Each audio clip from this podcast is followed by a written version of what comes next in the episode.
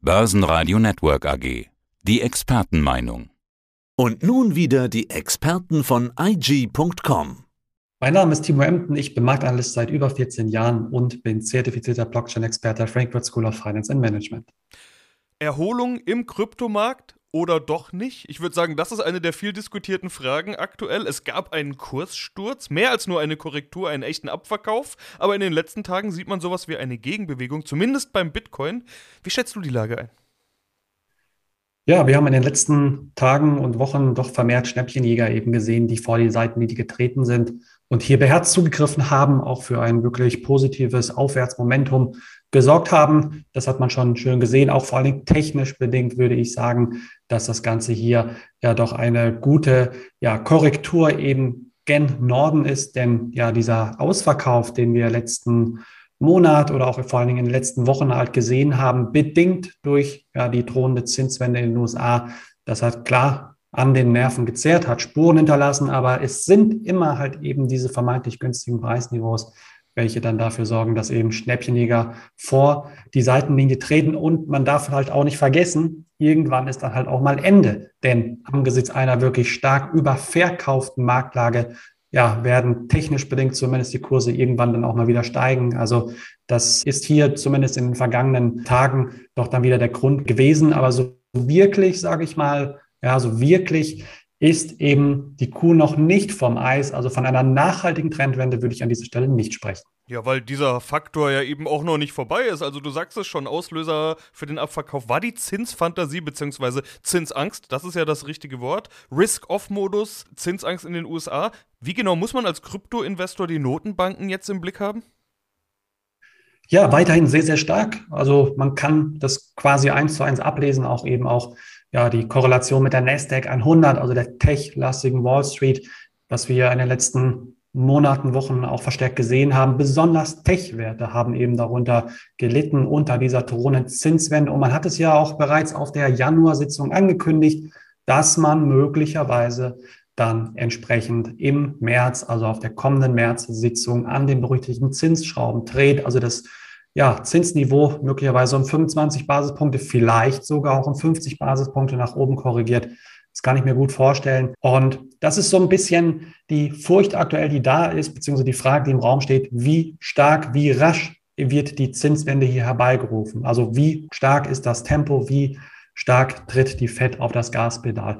Und vor dem Hintergrund werden natürlich zinstragende Anlagen wie etwa US-Staatspapiere ja durchaus attraktiver, tendenziell attraktiver im Vergleich zu Kryptoassets, also hochriskante Anlagen, welche ja an dieser Stelle natürlich keine Zinsen versprechen. Und das ist so ein bisschen das Risiko oder diese Risikoaversion, die Anleger letzten, ja, in letzten Zeit an den Tag gelegt haben. Und das könnte sich weiter verstärken natürlich, wenn die FED weiter auf das Gaspedal tritt. Allerdings darf man auch hier nicht vergessen, irgendwann ist die Katze auch mal aus dem Sack. Dann ist die Nachricht eingepreist. Ja, wir bekommen eine Zinswende.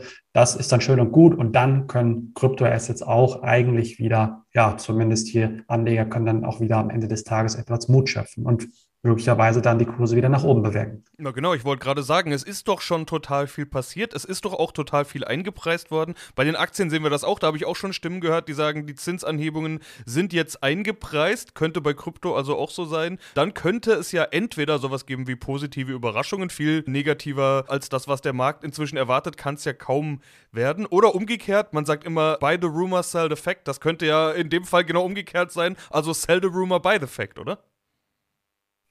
Absolut. Das ist eigentlich auch so das, was wir sehen. Also man darf allerdings nicht ganz so blind herumlaufen. Natürlich, ja, ist die Zinswende mehr oder weniger eingepreist. Ich würde sagen, nicht zu 100 Prozent, denn wie schon gesagt, die Frage wird sein, wie stark tritt man hier auf das Gaspedal?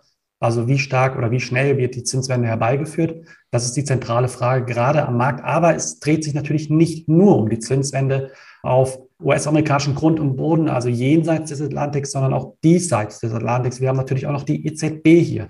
Die ist von einer Zinswende erstmal, man kann fast vermuten, meilenweit entfernt. Ja, Stand heute, aber vielleicht gar nicht so weit entfernt, wie man es vermuten mag.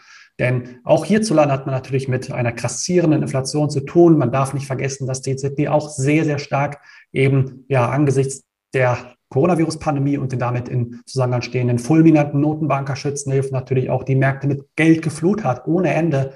Und hier wird man auch irgendwann die Rolle rückwärts einschlagen. Also das zerrt natürlich auch so ein bisschen an den Nerven. Also diese Geldflut jenseits als auch diesseits des Atlantiks, die wird wahrscheinlich irgendwann gestoppt werden. Und das darf man nicht vergessen. Last but not least eben auch noch die Kriegsangst, die weiterhin schwelend ist. Also ich meine hier vor allen Dingen den Russland- bzw. Ukraine-Russland-Konflikt. Säbelrasseln geht weiter. Geopolitische Risiken werden tatsächlich aktuell dann oder fungieren tatsächlich eher als Belastungsfaktor. Und ja, das vermeintliche oder den vermeintlichen sicheren Hafen, den Goldstatus, sag ich mal, den hat man oder den sieht man hier zumindest in diesen Tagen bei Bitcoin und Co. nicht.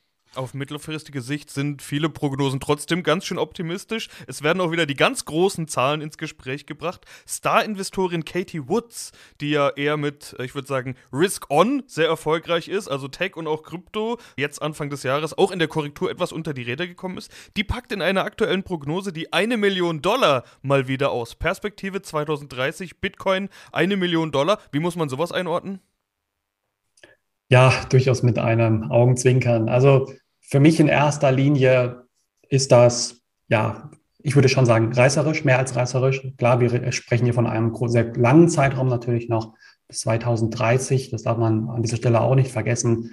Aber ja, wir sind nicht mal in die Sechsstelligkeit gekommen im vergangenen Jahr. Also ich spreche hier von den 100.000 Dollar, die wir nicht geknackt haben, eben auch entgegen vieler Prognosen. Und ich würde auch hier weiterhin, sage ich mal, mich von derartigen Preis Prognosen ganz klar distanzieren an dieser Stelle, denn dafür sind weiter noch zu viele Fragezeichen, vor allen Dingen auch in der Kryptoökonomie vorhanden. Stichwort natürlich auch Regulierung. Und es müsste wirklich schon sehr, sehr viel, sehr, sehr Großartiges, Außergewöhnliches passieren, damit das tatsächlich eintritt. Also ich würde auch in dem Fall davon Abstand nehmen, weil es der Branche auch tendenziell eher schadet, als dass es die Branche irgendwie hilft oder unterstützend ist. Denn derartige Preisprognosen locken eigentlich Anleger an, die auf schnelles Geld aus sind und auch hier wahrscheinlich das Versprechen irgendwie so ein bisschen im Kopf haben, dass man hier schnell reich wird oder auf sogar nummer sicher reich wird. Denn das ist der Kryptomarkt nicht. Ganz klar nicht. Die Risiken sind weiterhin sehr, sehr groß, ausgeprägt groß im Vergleich auch zu den Aktienmärkten. Anleger sollten sich hier im Zweifel immer mit einem Totalverlust auseinandersetzen und von solchen Preisprognosen grundsätzlich Abstand nehmen. Dann haben wir noch ein ganz spezielles Bitcoin-Thema, das ich noch ansprechen möchte. Ein Milliardendiebstahl, ein junges Ehepaar, Influencer und Rapper, Stichwort The Crocodile of Wall Street in Anlehnung an den Wolf of Wall Street. Die sollen Bitcoin im Wert von 4,5 Milliarden Dollar geklaut und erbeutet haben und dann beim Versuch, das Geld zu waschen, erwischt worden sein. Als ich das gelesen habe, habe ich erst gedacht, das kann doch irgendwie nicht stimmen, kann doch gar nicht wahr sein, klingt wie ausgedacht. Vielleicht das Ganze mal aus deiner Sicht, was ist da passiert? Ja, das Geld stand oder die BTC-Beute, also die Bitcoins, die man damals geschnappt hat, durch einen Hack eben auf die US-Kryptohandelsplattform Bitfinex, ist natürlich, ja, 2016 war das natürlich große Aufmerksamkeit, die da geschürt worden ist. Und ja, man hat jahrelang eigentlich gedacht, okay, das Geld ist verschwunden, man kommt nicht an die Verbrecher ran.